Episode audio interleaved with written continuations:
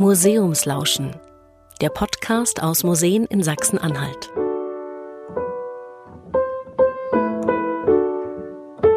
Was passiert, wenn man drei Museumsdirektoren zusammenbringt, deren Häuser Kunst aus verschiedenen Epochen sammeln? Und das in Sachsen-Anhalt. Das Ergebnis hören Sie in dieser Folge Museumslauschen. Viel Spaß! Hallo und herzlich willkommen hier in Dessau. Wir begrüßen zum einen Frau Annegret Labs, Direktorin des Kunstmuseums in Magdeburg. Hallo. Außerdem begrüßen wir heute Herrn Ruben Rebmann. Sie leiten die Anhaltische Gemäldegalerie in Dessau. Hallo und herzlich willkommen. Herzlich willkommen im Schloss Georgium hier in Dessau. Und Herr Thomas Bauer-Friedrich. Sie sind Direktor der Moritzburg in Halle. Hallo. Wir würden beginnen mit dem Hausherren, Herrn Rebmann. Wir sitzen hier in einer Gemäldegalerie, die noch eine Baustelle ist. Und ich würde nicht unbedingt deswegen, aber insgesamt mit einer provokanten Frage beginnen, nämlich Insider wissen, Sachsen-Anhalt ist voller Kunstschätze. Ähm, trotzdem möchte ich gern mal fragen, Kunst in Sachsen-Anhalt, ist da was? Auf jeden Fall. Ich glaube, das hat sich in den letzten Jahren schon ganz gut vermittelt, dass äh, Sachsen-Anhalt auch reich ist an kulturellem Erbe, entsprechend auch an Kunstschätzen. Die Tatsache aber, darauf werden wir vielleicht noch zu sprechen kommen, dass unsere drei Museen sich in Gebäuden befinden, die eigentlich nicht für diese Kunst gebaut wurden, die jetzt gezeigt wird in diesen Gebäuden, ist, glaube ich, sehr bezeichnend für die Entwicklung der ja, Präsentation von Kunst in Sachsen-Anhalt, beziehungsweise auch für die Art von Kunst, die in Sachsen-Anhalt präsentiert wird, für das kulturelle Erbe, was wir hier vorfinden. Was letztendlich damit zu tun hat, dass Sachsen-Anhalt ähm, ja durch die Fläche eigentlich auch äh, wirkt. Also es ist jetzt kein Land, wie, äh, wie es ja andere gibt, wie Bayern zum Beispiel, das ganz stark von einer Metropole dominiert wird, sondern die Kultur findet in Sachsen-Anhalt durchaus in der Fläche statt. Frau Labs, was können wir denn als Gast in Magdeburg erwarten, wenn wir zu Ihnen ins Kloster unserer lieben Frauen kommen? Das ist der Punkt mit dem Kloster und mit der Burg und mit dem, was Herr Rebmann eben schon gesagt hat, die Kunst in Sachsen-Anhalt ist nicht ganz so leicht zu finden, nicht in den großen weißen Sälen, die in den großen neuen Kunstmuseen, wenn man im Rheinland unterwegs ist, zum Beispiel zu finden ist, sondern sie hat immer auch mit den historischen Gebäuden zu tun. Und in Magdeburg können wir tatsächlich in einem romanischen Kloster zeitgenössische Kunst erwarten, also die Kunst unserer Zeit, die Kunst der letzten 50 Jahre, die Kunst, die uns zur Kommunikation anregt und die uns immer ein Stück mitnimmt, weil sie uns allgegenwärtig ist, die findet sich in dieser alten Architektur. Und das sind natürlich Spannungsbögen, von denen unsere Ausstellung, unsere Sonderausstellungen leben, aber von denen auch unsere Sammlung lebt. Also große Dinge, die in Architekturen aufbewahrt, gehängt, gestellt werden, die erst einmal auch unerwartet sind, wenn die Besucher das Kloster betreten. Wer zeitgenössische Kunst erleben möchte, sollte vielleicht in Sachsen-Anhalt nach Halle reisen. Wäre schön, wenn wir da hinkommen, dass man automatisch auch an Halle denkt, aber das ist letztendlich wieder die Frage, wo wird in Sachsen-Anhalt was gesammelt und auch ausgestellt. Halle ist, wenn man so will, auch als Kunstmuseum, das für das Land den Auftrag hat zu sammeln, ähm, insofern ein bisschen in dieser Spagatsituation, dass wir versuchen, möglichst viel zu bedienen, gleichzeitig aber natürlich ein Kernprofil haben. Und unser Kernprofil hängt einfach mit dem allerersten amtlich angestellten Direktor des Hauses zusammen, Max Sauerland, der auf die damals zwar zeitgenössische Kunst fokussiert hat, aber aus heutiger Sicht ist es die klassische Moderne, also die Moderne des frühen 20. Jahrhunderts.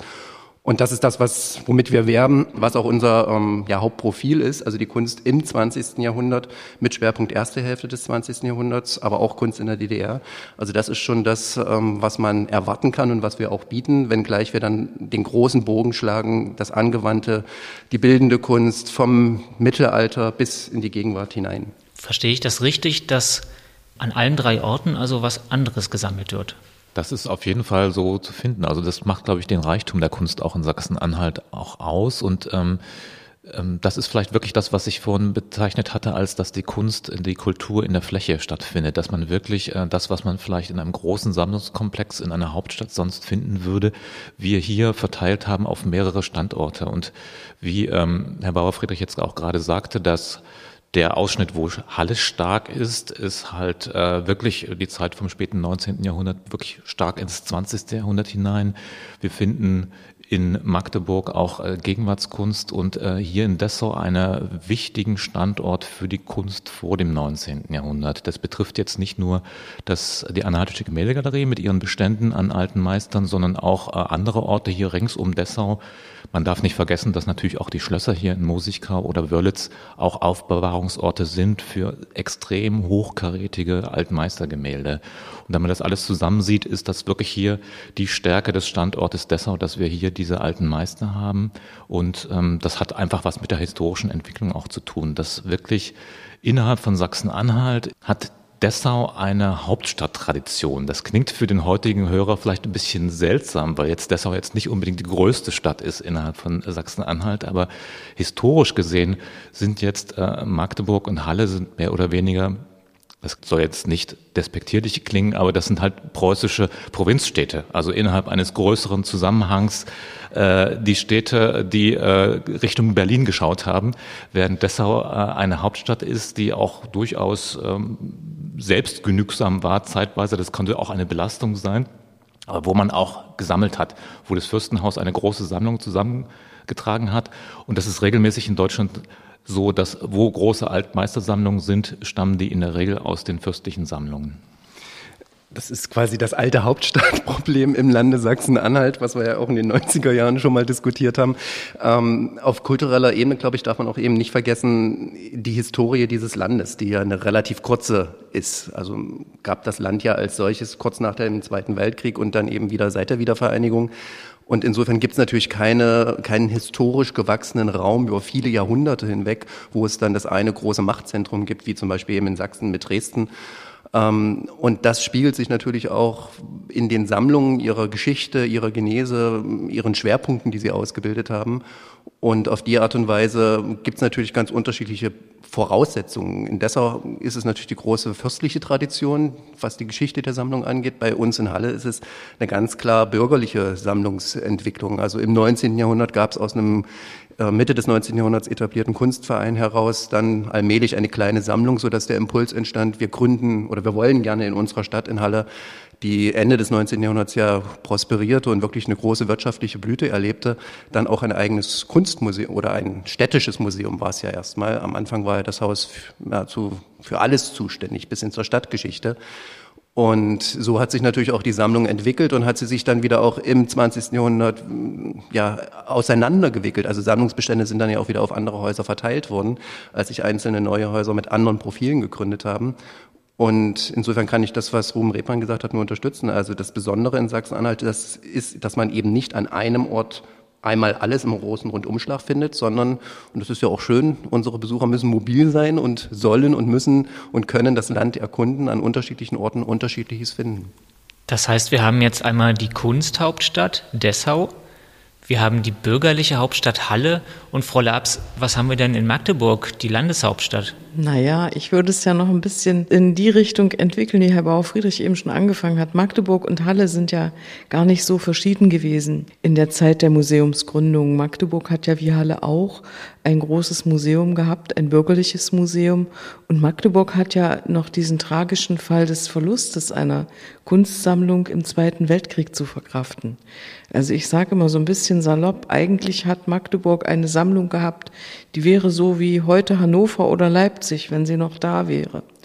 Aber es ist ja so gewesen, dass sie im Zweiten Weltkrieg ausgelagert wurde, zumindest die Gemäldesammlung, und dann an diesen Auslagerungsort in einem Schacht in Dessau zerstört wurde, und zwar komplett. Also wir haben heute aus diesen Bereichen gar nichts mehr. Und deshalb hat man sich in den 70er Jahren geholfen und hat gesagt, so, wir können das natürlich nicht wieder resammeln, nicht zurücksammeln, schon gar nicht zu Zeiten der DDR.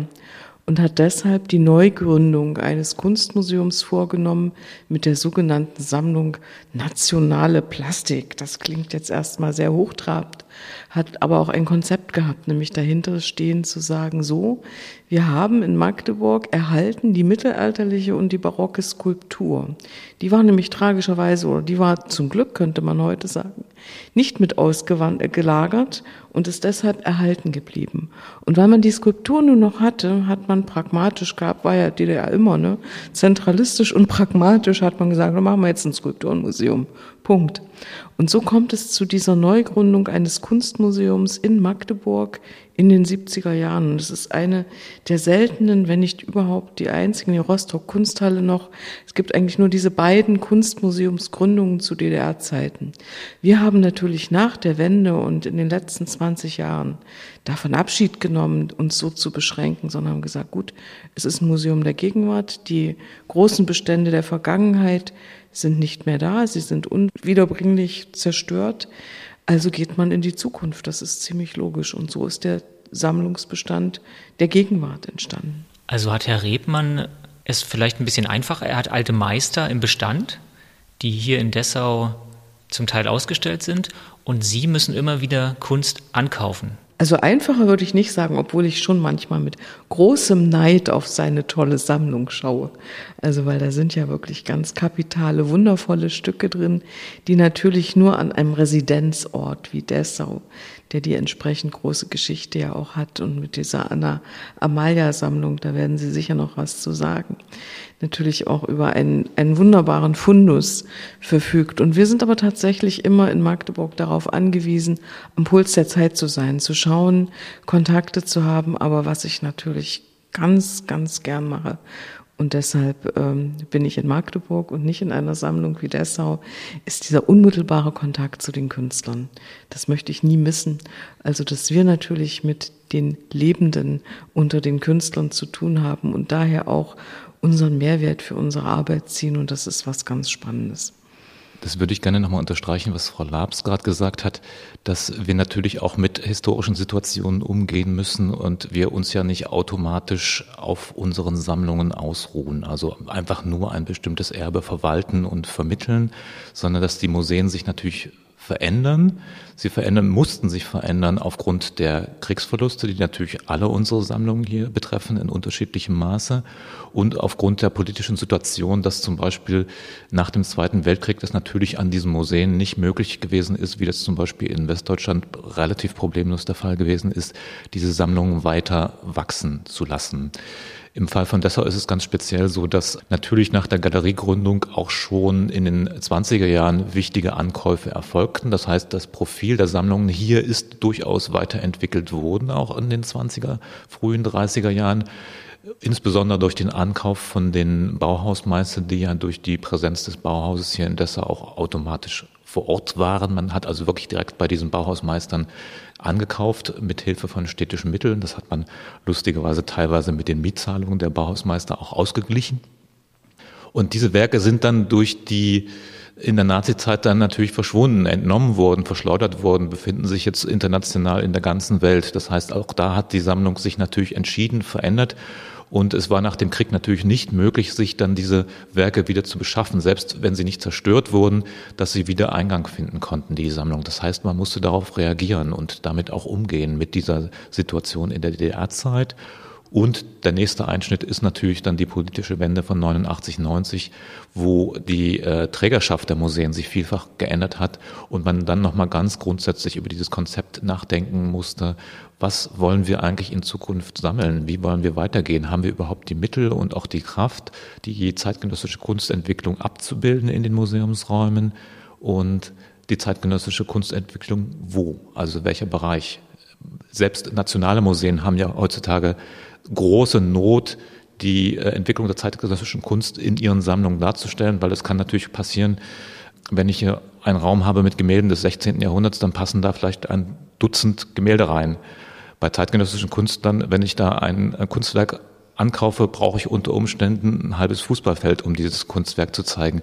Also das sind die Nöte, mit denen man natürlich im Bereich der zeitgenössischen Kunst auch umgehen muss. Abgesehen davon, dass vielleicht auch die Mittel nicht vorhanden sind, da die gesamte Entwicklung der zeitgenössischen Kunst abzubilden. Deshalb muss jedes Museum da auch seinen eigenen Weg finden.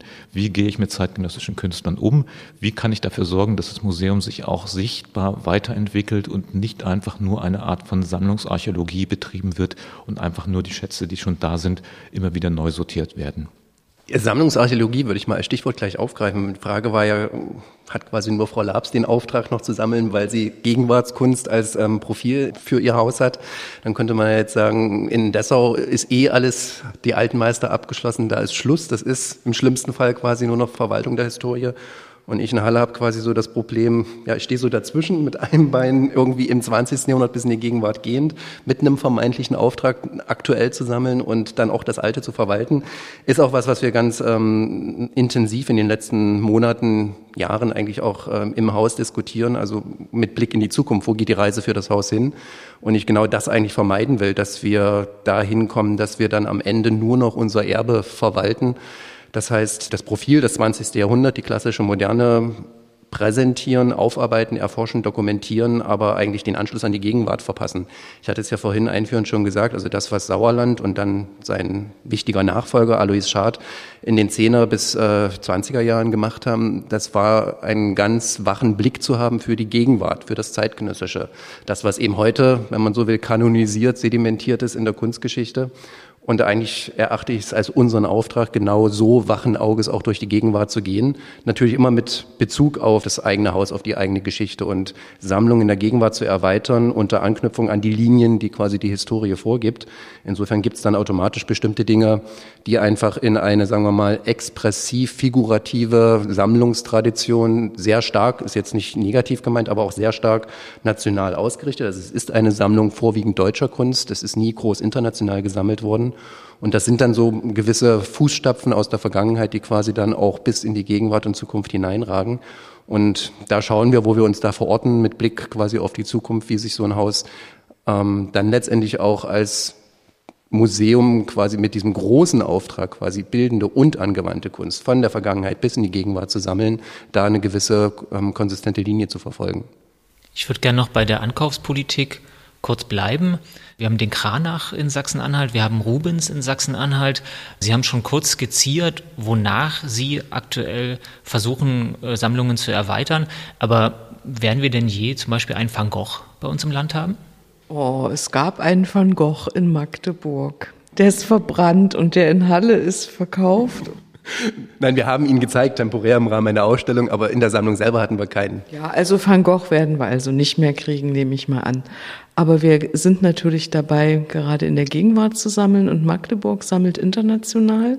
Das unterscheidet uns ganz bewusst auch von Halle, was ja auch schön ist. In einer jetzigen Landeshauptstadt, sage ich immer, gehört das dazu. Punkt. Natürlich gab es immer die Diskussion, international sammeln ist teuer.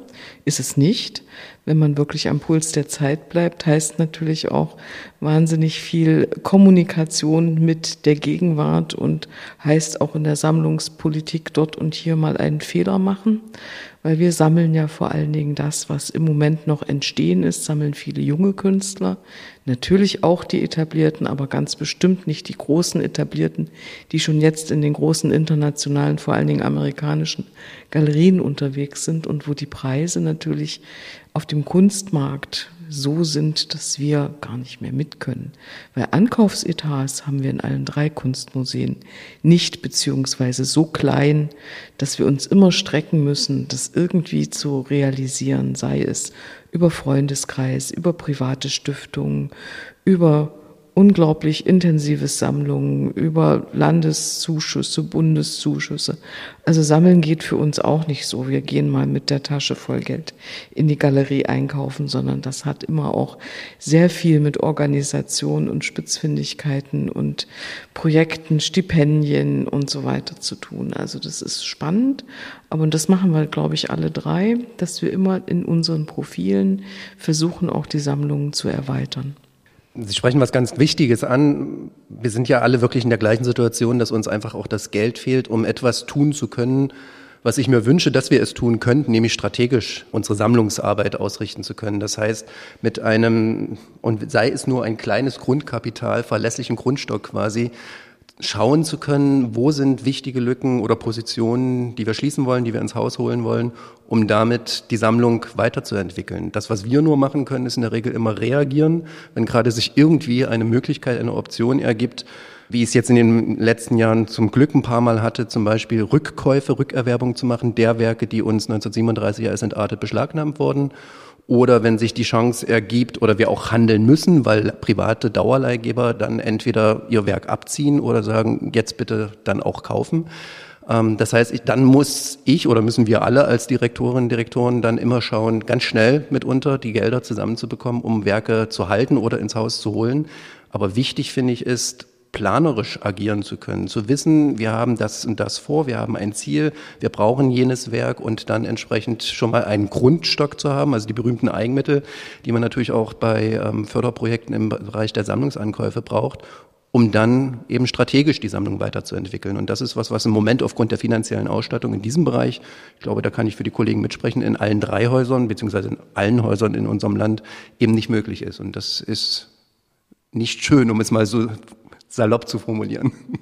Sammeln betrifft ja die Abrundung der Bestände beziehungsweise die Weiterentwicklung der Bestände, aber die Sichtbarmachung der zeitgenössischen Kunst erfolgt ja nicht nur durch die eigene Sammlung, sprich, dass man Sachen ankauft, Kunstwerke ankauft und dann dem Publikum präsentiert, sondern die Möglichkeit besteht natürlich auch Ausstellungen durchzuführen. Das heißt, in dem Fall, die Museen äh, funktionieren natürlich insofern auch zweigleisig, dass es immer die eigene Sammlung gibt, die natürlich präsentiert wird und dann auch Sonderausstellungen. Das heißt, zeitgenössische Kunst kann auch im Rahmen von Sonderausstellungen stattfinden. Das ist ja eigentlich auch die klassische Weise, dass man auch so ein bisschen austestet, erst äh, welche Positionen gibt es überhaupt in der zeitgenössischen Kunst und dadurch auch natürlich die Chance gibt, Newcomern, also Künstlern, die vielleicht noch nicht so etabliert sind auf dem Markt, sich erstmal zu präsentieren.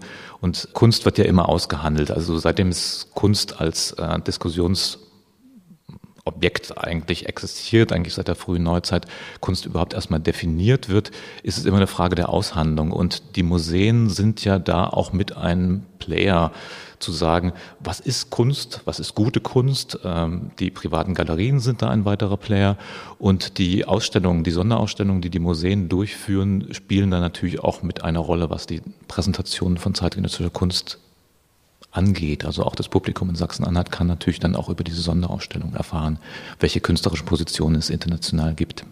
Frau Lab, Sie sammeln, wenn ich es richtig verstanden habe, neue Künstler weltweit. Ähm, ich stelle mir das so ein bisschen vor wie Lotto spielen. Nein, ganz so schlimm ist es nicht. Also Herr Rebmann hat es gerade gesagt, es gibt Sonderausstellungen und wir arbeiten natürlich vor allen Dingen mit Sonderausstellungen und die entstehen ja auch nach Konzepten, nach dem, was wichtig ist im Moment in der Kunst. Wir schauen mit unseren Kuratoren, schauen den Kunst, die Kunstentwicklung an und ziehen Dinge raus, von denen wir meinen, die sind jetzt in der Kunstentwicklung so wichtig, dass wir sie zeigen möchten. Und so entstehen auch wieder Kontakte, aus denen dann sich die Sammlung zusammensetzt. Also wir gehen ja nicht irgendwie los und sagen, ach, machen wir mal das oder ich habe den und den kennengelernt und das zeigen wir jetzt. Das machen wir natürlich nicht, sondern wir schauen, wo sind die Entwicklungen in der Gegenwartskunst, die einen, einen Leitfaden bilden können, auch für die, die sich mit Kunst beschäftigen, auch für die, die sich ähm, auseinandersetzen mit dem, was da passiert. Und insofern ist es schon auch immer so ein aktueller Überblick über die Entwicklung der Kunst, den wir versuchen zu geben. Deshalb kommt zum Beispiel bei uns in den Ausstellungen im Moment sehr viel Video und Fotografie vor. Das ist einfach die Kunstentwicklung, die ist so.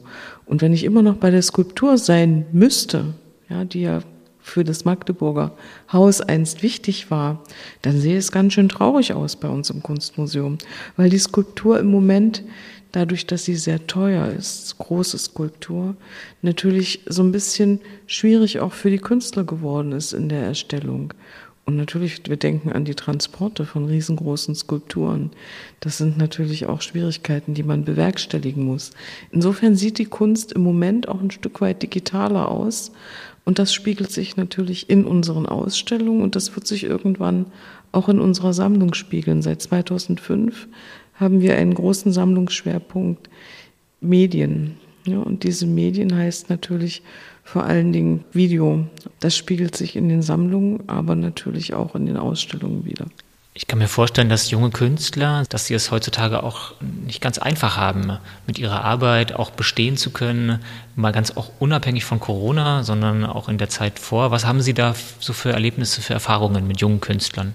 Es ist ganz schwierig, weil junge Künstler, was ist überhaupt ein junger Künstler? Ne? Ist der 20, ist der 30, ist der 50? Ich glaube, bis 50 geht man heute, wenn es darum geht, junge Künstler. Sind wir alle drei noch gerade so jung, wie wir hier sitzen. Also tatsächlich ist es schwierig, weil viele Künstler, die anfangen mit der Kunst, die hören auch irgendwann wieder auf. Vor lauter Verzweiflung, weil sie nicht davon leben können. Also wir haben heute Künstler, die unglaublich tolle Werke machen, aber nie von ihrer Kunst leben. Das hat mich am Anfang irritiert, wenn man Künstler kennenlernt, die einen großen Namen hat, haben international und man stellt dann fest, aha, die sind zwar im Kunstbereich interessant und wichtig und man kennt sie, man kennt die Namen, aber sie leben gar nicht von dem, was sie machen. Sie sind daneben Schreiner, Lehrer, Erzieher, sonst irgendetwas. Also die wenigsten Künstler können heute von dem, was sie tun, leben. Und es sind dann nicht unbedingt die interessantesten. Die sind vielleicht auf dem Markt interessant. Wir befinden uns ja als Museen in dieser komfortablen Lage, ganz frei zu sein und wirklich nach der entstehenden Kunst zu entscheiden und nicht nach den Marktwerten. Also das sind schon fast zwei Entwicklungen, die nur noch in seltenen Fällen zusammenkommen dass man sagt, das Kunstwerk Gerhard Richter ne, als einer der prominentesten, da kommt das noch zusammen, der materielle Wert und der künstlerische Wert. Aber dann kommt ein weites Feld von Künstlern, wo das gar nicht mehr unbedingt zusammenkommt, wo wir als Museum sagen, da haben wir gar kein Interesse dran, das ist nur noch Markt. Das hat nichts mehr mit einem Kunstwert zu tun. Und da ist abzutesten, da ja eine richtige ja, Möglichkeit des Spürens, des Aufspürens von Kunst zu finden. Das ist natürlich vielfältig, aber das macht auch den Reiz unserer Arbeit aus. Das, was Sie beschreiben, würde ich auch gerne in die Gegenwart holen ähm, für die Arbeit ähm, von Herrn Rebmann. Ich kann mir vorstellen, dass ein Peter Paul Rubens vor hunderten Jahren ähnlichen Zwängen unterlag. Wie, wie können Sie das reflektieren mit Ihren, mit Ihren äh, Dingen, die Sie hier darstellen?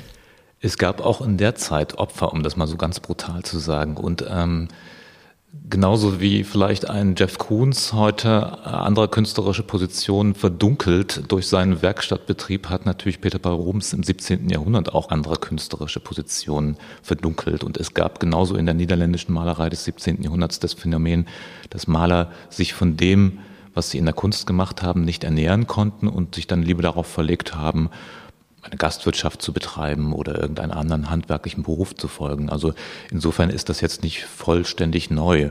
Und was auch vergleichbar ist zu der heutigen Zeit damals, ist halt ein Maler wie äh, Rubens konnte seine Marke nur so verbreiten, indem er eine sehr große Werkstatt unterhielt. Das heißt, der Eigenanteil an diesen Werken ist nur noch relativ gering gewesen. Das ist genauso wie bei den heutigen Künstlerfürsten eigentlich auch.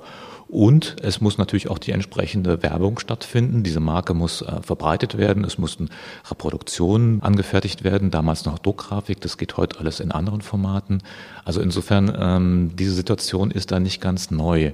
Was anders ist als damals im heutigen Kunstbetrieb ist einfach seit der institutionalisierten Kunstausbildung, sprich seitdem es äh, Kunstakademien gibt, wie zum Beispiel in Sachsen-Anhalt ist es natürlich äh, die Burg Giebichenstein, wird durch eine richtige Berufsausbildung, durch eine akademische Ausbildung immer wieder ein äh, Künstlernachwuchs produziert.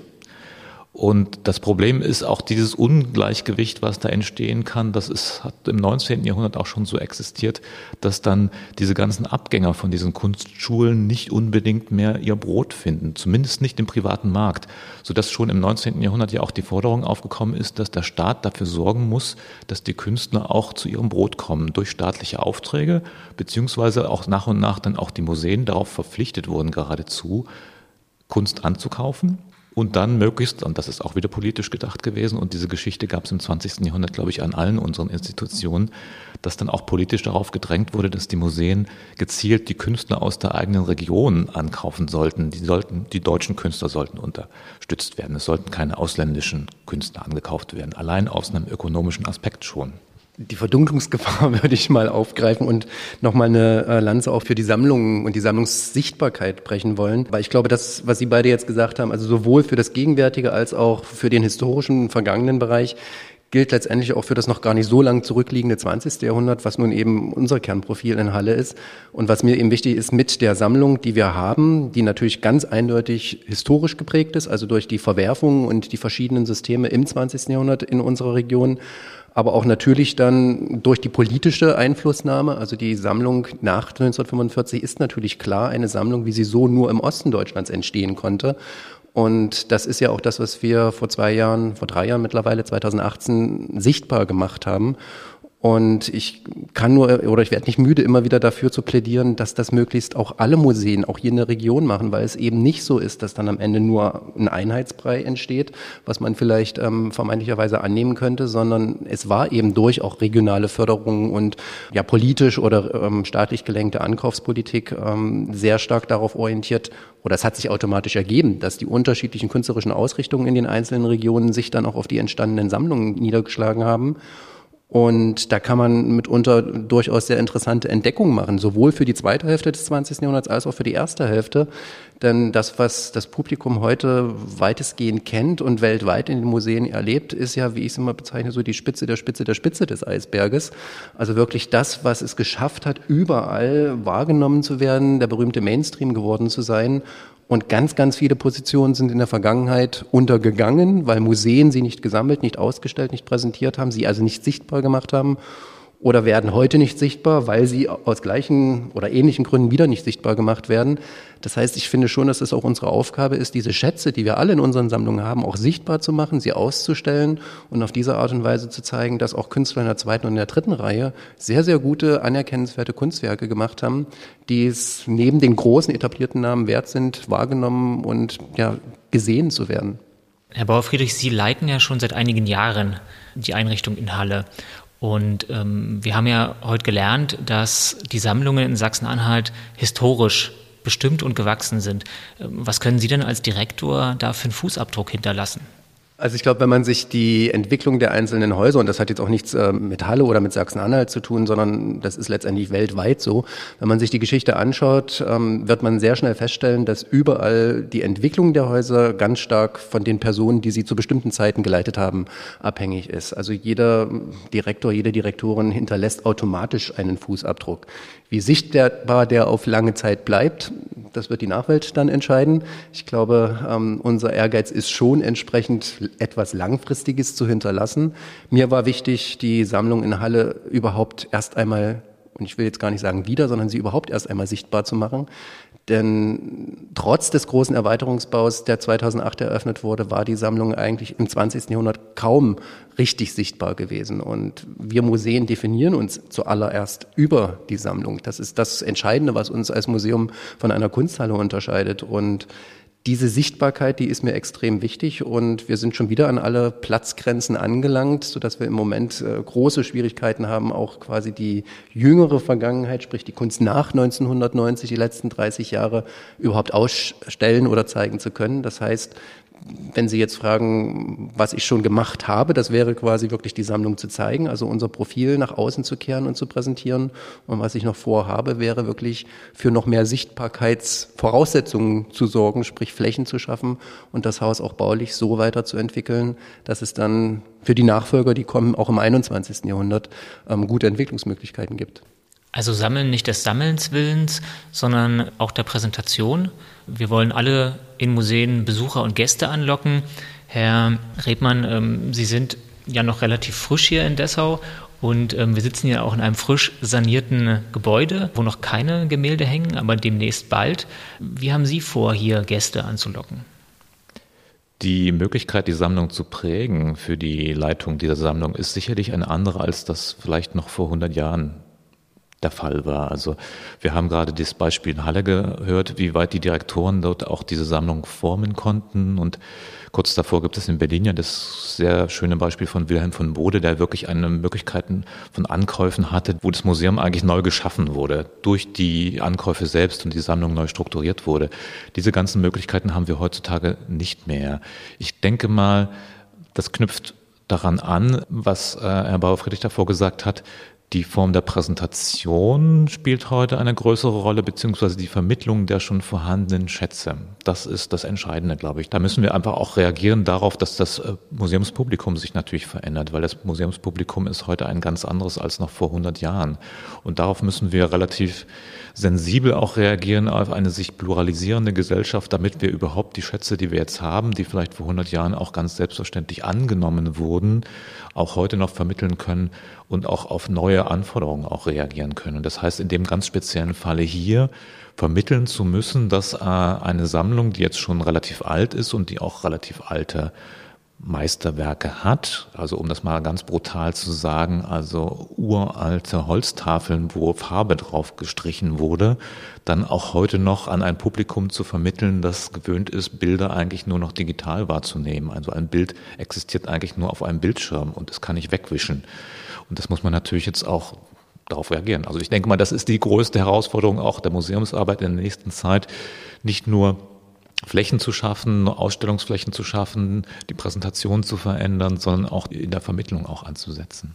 Frau Labs, wie locken Sie Besucher in das Kloster? Wir haben vielleicht den Vorteil, dass wir natürlich im Bereich der Sonderausstellung mit den Zeitgenossen immer auch die Zeitgenossen sofort da haben. Wir haben die Künstler und wir haben den ja, den rechts und links um den Künstler herum existierenden Kreis an Menschen, die sich aktuell interessieren. Das ist sicher einfacher im Verhältnis äh, zu einer historischen Sammlung, hat sich sehr gewandelt in den letzten 15 Jahren. Also ich kann mich schon auch noch an die Zeit erinnern, wo es hieß, oh, na, wenn es dann wenigstens alte Bilder wären auf denen man das sehen kann, was ich erkennen kann, ja, ein schönes Stillleben. Und ich weiß auch noch, dass ich dann immer erklärt habe, dass die Stillleben nicht nur schön sind, die niederländischen, sondern dass da auch jedes Ding eine Bedeutung aus der Zeit hatte und die Leute dann immer sehr erstaunt waren. Aha, also hat man die niederländischen Stillleben mit den Birnen, Äpfeln, Trauben, dem toten Vogel etc. auch ganz anders gelesen. Ja, aus der Zeit damals auch ganz real und gegenwärtig gelesen. Und solche Erklärungen sind natürlich hilfreich, wenn wir heute Kunst anschauen, die manchmal wehtut, die natürlich immer auch mit unserem ganz momentanen gesellschaftlichen, vielleicht sogar politischen Dasein zu tun hat, immer Bezug auf uns im Moment nimmt, was natürlich sehr ja zu dem gehört, was wir selbst im Moment tun. Und da ist natürlich auch anders umgehen mit einem Bildungsgedanken in einem Museum, in dem es um zeitgenössische Kunst geht. Wenn man Ausstellungen macht, wie Sven Jone, Ostdeutsche Landschaften, dann tut das auch weh, seine Filme anzuschauen, die alle in dieser Auseinandersetzung zwischen Ost und West, die uns ja alle gerade im 30-jährigen so angeht, äh, dann tut es auch weh, das anzuschauen und sich damit auseinanderzusetzen. Ist also immer auch eine Herausforderung und nicht einfach. Also schön Bilder gucken ist da nicht. Aber schön Bilder gucken ist ja immer die Verwechslung, die der Besucher vornimmt, wenn er in eine historische Gemäldegalerie geht und sagt, ach, ich Lust wandle da mal durch und gehe schön Bilder gucken. Ja, oder auch in den Zwanzigern mal eben Bilder gucken. Ist nicht, wenn man richtig Kunst anguckt. Dann ist das immer auch ein Stück Herausforderung. Und ich glaube, das ist das, was unsere Aufgabe ist, das zu vermitteln, diesen Mehrwert, den Kunst für die Gesellschaft bietet. Und da ist noch eine ganze Menge Luft nach oben, auch äh, mit neuen Konzepten, mit denen wir uns natürlich ständig beschäftigen, auch beschäftigen müssen. Wie erreichen wir die Menschen?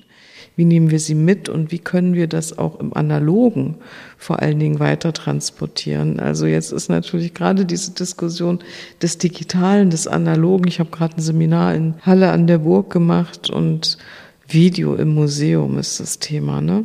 Ach, waren die Studenten alle froh, dass sie sich gar nicht bewegen müssen. Video im Museum kann man auch Video im Computer. Hm, war ich schon ein bisschen enttäuscht, als es dann so hieß, ach, wir müssen doch gar nicht nach Berlin fahren. Wir können das doch hier bekommen. Also ich glaube, da ist eine große Gefahr, die wir auch wahrnehmen müssen. Gefahr klingt jetzt dramatisch, aber die Menschen in die Analogie, in das analoge Dasein, ja, vielleicht auch ein Stück weit zurückzuholen oder zu sagen, das gibt es auch noch, vergesst das nicht. Ich glaube, bei der Gefahr oder in der Gefahr liegt aber auch eine große Chance oder ein großes Potenzial, gerade aus der jetzigen momentanen Situation heraus, dass wir beobachten, bei allen digitalen Angeboten, die wir notgedrungen aus der Geschlossenheit der Häuser heraus entwickelt haben und die wir durchführen, dass die Rückmeldung, die wir von unserem digitalen Publikum bekommen, ein ganz großes Verlangen ist, wann können wir endlich wieder in die Häuser gehen. Und bei allem Schlimmen, was diese Zeit jetzt seit über einem Jahr, glaube ich, mit sich gebracht hat, ist es, finde ich, sehr schön zu sehen, was wir früher ja einfach so hingenommen haben. Also die Häuser waren halt da und sie waren offen, man konnte reingehen, es war alles selbstverständlich. Jetzt merkt man plötzlich, was es eben wirklich auch ausmacht, was man sonst immer einfach, ich sag mal, vielleicht mit auch mehr oder weniger leeren Worthülsen nur benannt hat, dass es eben was anderes ist, ein Bild in einer Gemeinschaft mit Freunden oder sei es auch eine anonyme Gemeinschaft von zufälligen Menschen, die in einem Museum zusammenkommen, in einer Wirkung, in einem Raum mit einer Atmosphäre, die dort von uns als Verantwortliche ja auch geschaffen wurde, zu erleben und dass das was ist, was eben durch nichts ersetzt werden kann. Das geht nur vor Ort in diesen Häusern. Und das haben wir in den letzten Jahren auch versucht, mit der Art und Weise, wie wir unsere Sammlungen präsentieren, wie wir sie thematisieren, eben auch genau von dem, was jetzt schon angesprochen wurde, wegzukommen, ich bin kein Freund von diesen Highlight-Präsentationen, einfach eben schöne Bilder an die Wand zu hängen und quasi einen Besuchsanlass zu schaffen für das Wochenende, um nach dem Kaffee oder vor dem Kaffee schnell mal noch sich ähm, schöne Bilder anzuschauen, sondern bei aller ähm, na, Jugendlichkeit klingt jetzt ein bisschen vermessen mittlerweile, aber bei einem jungen Alter, was mich auch noch ähm, kennzeichnet, bin ich dann doch ein Verfechter quasi von ähm, dem alten klassischen Bildungsauftrag. Also ich will etwas vermitteln, wenn ein Besucher zu mir ins Haus kommt. Und ich will auch verstören. Und deswegen haben wir natürlich auch zum Beispiel den Abschnitt zur Kunst in den 30er, 40er Jahren im Dritten Reich gemacht, was man nicht klassischerweise in Kunstmuseen in Deutschland erwarten kann und auch nicht präsentiert bekommt. Und das ist nichts, was man sich einfach mal so schön gefällig anschaut und die Frage, die damit natürlich zusammenhängt, ist dann eben im Analogen, wie vermittle ich das Ganze? Was spielt sich im Raum ab? Wie nutze ich dann neue digitale Möglichkeiten, um dem Besucher Zusatzinformationen zu geben? Und da glaube ich, wird sich jetzt aus den Erfahrungen, die wir die letzten Monate sammeln durften und auch mussten, sicherlich etwas für die Zukunft ergeben, dass wir nochmal auch unseren Umgang unser Wirken vor Ort im Museum und gleichzeitig aber parallel auch im digitalen Raum, dass wir das alles nochmal überdenken und neu uns positionieren. Das würde ich gerne auch nochmal unterstreichen. Wir haben ja die Situation in den letzten, ja, inzwischen muss man ja sagen, in dem letzten Jahr dieser Pandemiesituation, dass jetzt diese ganze Frage der Digitalisierung der Bestände, das heißt der Zugänglichmachung der Sammlungen auf dem digitalen Weg, auch dieses Nachdenken nochmal befördert eigentlich, was ist der Unterschied in der Erlebbarkeit der Kunst und dass man auch mal wirklich klar macht, dass auch die Digitalisierung dieser Kunstwerke immer nur ein Vehikel sein muss, das hinlenken muss auf den direkten Genuss der Kunst oder Genuss ist vielleicht schon ein bisschen altmodisch, aber die direkte analoge Wahrnehmung, also dass auch Digitalisierung immer dazu führen soll, dass der die Besucherinnen und Besucher dann doch den Weg ins Museum finden sollen. Und ich glaube, diese Verlusterfahrung der letzten Monate kann da, glaube ich, auch sehr hilfreich sein, dass einerseits natürlich die Museen sich sehr darum bemüht haben, ihre Bestände digital zugänglich zu machen, die das Publikum dann aber schon mitbekommen hat, dass da immer auch noch was fehlt. Also dass dieser direkte Kontakt dann auch noch etwas anderes ausmacht. Also das originale Format mitzubekommen, und spätestens dann auch zu merken, dass auch ein Gemälde kein zweidimensionales Objekt ist. Das heißt also, dass man dann auch mitbekommt, dass was wir zweidimensional auf dem Bildschirm haben, das kann man nicht direkt übertragen auf das Kunstwerk selbst. Also wenn man das Kunstwerk selbst erlebt, dann merkt man, dass auch ein Gemälde das, was im Museumsjargon so als Flachware auch bezeichnet wird, im Wesentlichen auch so wie eine Skulptur ist. Also wirklich auch dadurch lebt, dass es dreidimensional ist, dass dadurch, dass das Licht, wenn sich das Licht verändert auf diesem Gemälde, auch der Eindruck dieses Gemäldes sich verändert. Also dass es dadurch auch zu einem ganz anderen Leben kommt, als es bei einem digitalen Bild eigentlich jeder Fall ist. Also insofern ist es auch das Museum ein Kollege hat mal gesagt, so eine Art Schutzraum des Analogen, also dass man wirklich da auch letztendlich die Enderfahrung ist eine analoge, trotz aller zeitlichen Entwicklungen. Die Verlusterfahrung fand ich eben ein so schönes Wort, weil das auch so passt zu dem, was wir im Moment beobachten. Also wir haben wieder geöffnet seit einiger Zeit und plötzlich ist die Wahrnehmung der Besucher ganz anders, viel konzentrierter. Ja, also man weiß plötzlich, weshalb man losgeht, weshalb man plötzlich Kunst anschaut. Es hat nicht mehr nur mit repräsentativen Punkten zu tun. Also Kunst hat ja immer auch diesen, naja, Lustwandeln, repräsentativ sein, einfach wahrnehmen, weil es da ist. Und was ich spannend finde für unsere drei Häuser im Land ist, dass wir natürlich durch dieses etwas, Sie haben es vorhin gesagt, in der zweiten Reihe sammeln, in der zweiten Reihe schauen auch nicht dieser großen Verwechselbarkeit der großen Sammlungen im Land und international unterliegen. Bei uns kann man Dinge sehen, die man woanders halt nicht sieht. Das steht für Halle, das steht für Dessau und das steht auch für Magdeburg. Und das ist etwas, was ich auch immer wieder erfahre bei Publikum, was äh, gut im Moment nicht reisen kann, aber natürlich vor allen Dingen international und äh, deutschlandweit unterwegs ist im Land und dann sagt, Mensch, wir müssen nach Magdeburg fahren, um Kunst zu sehen, die in Berlin oder München entsteht, weil es dort nicht mehr gezeigt wird, weil wir nur noch die obersten 10.000, 10.000 sind es nicht, die obersten 500, wenn es maximal 500 sind, ne, zu sehen bekommen. Aber ihr, ihr habt ja die Möglichkeit, ganz frei, in dieser Freiheit, die Kleinheit auch bedeutet, zu schauen und ganz frei Dinge herauszusuchen, die immer überraschend sind. Und ich glaube, das ist die Qualität, die unsere Sammlung ausmacht. Da braucht man eine Weile, das zu begreifen, aber ich glaube, das haben wir inzwischen ganz gut raus. Das gibt nochmal ein schönes Stichwort. Letztendlich geht es ja vor allen Dingen auch immer darum, das Ganze auch sichtbar zu machen, also zu vermitteln in den ähm, politischen Raum, in den touristischen Bereich hinein.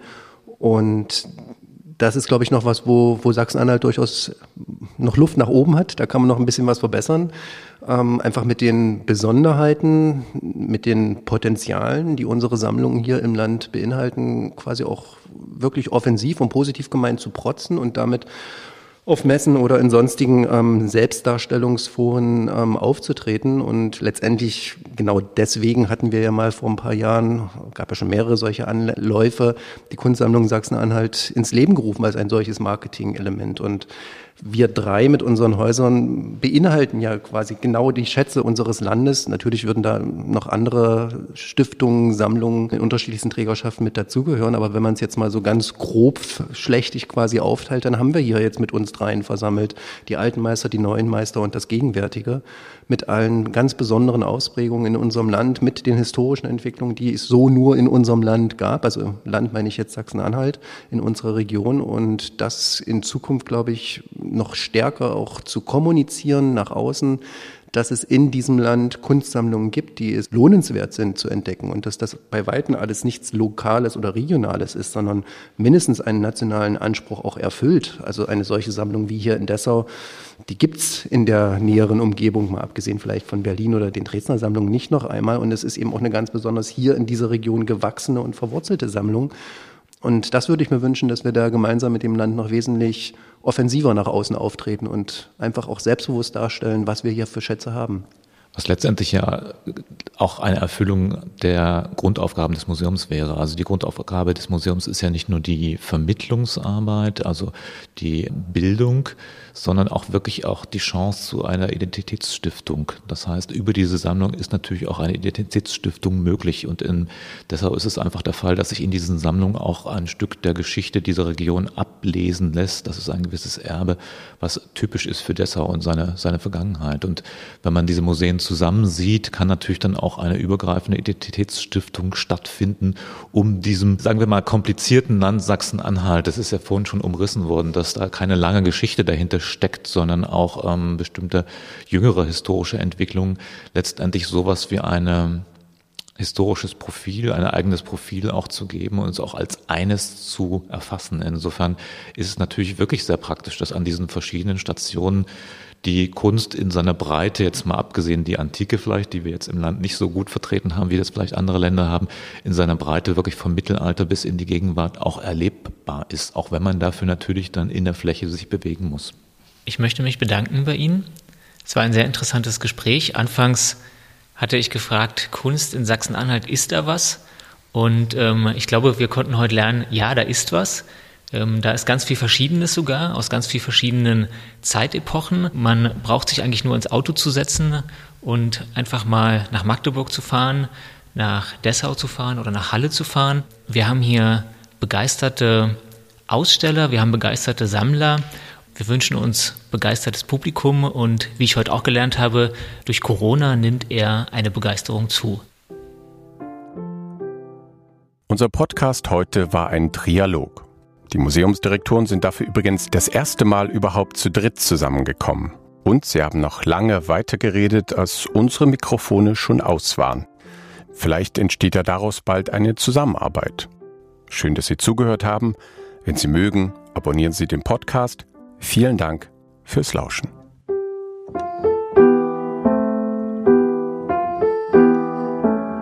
Museumslauschen.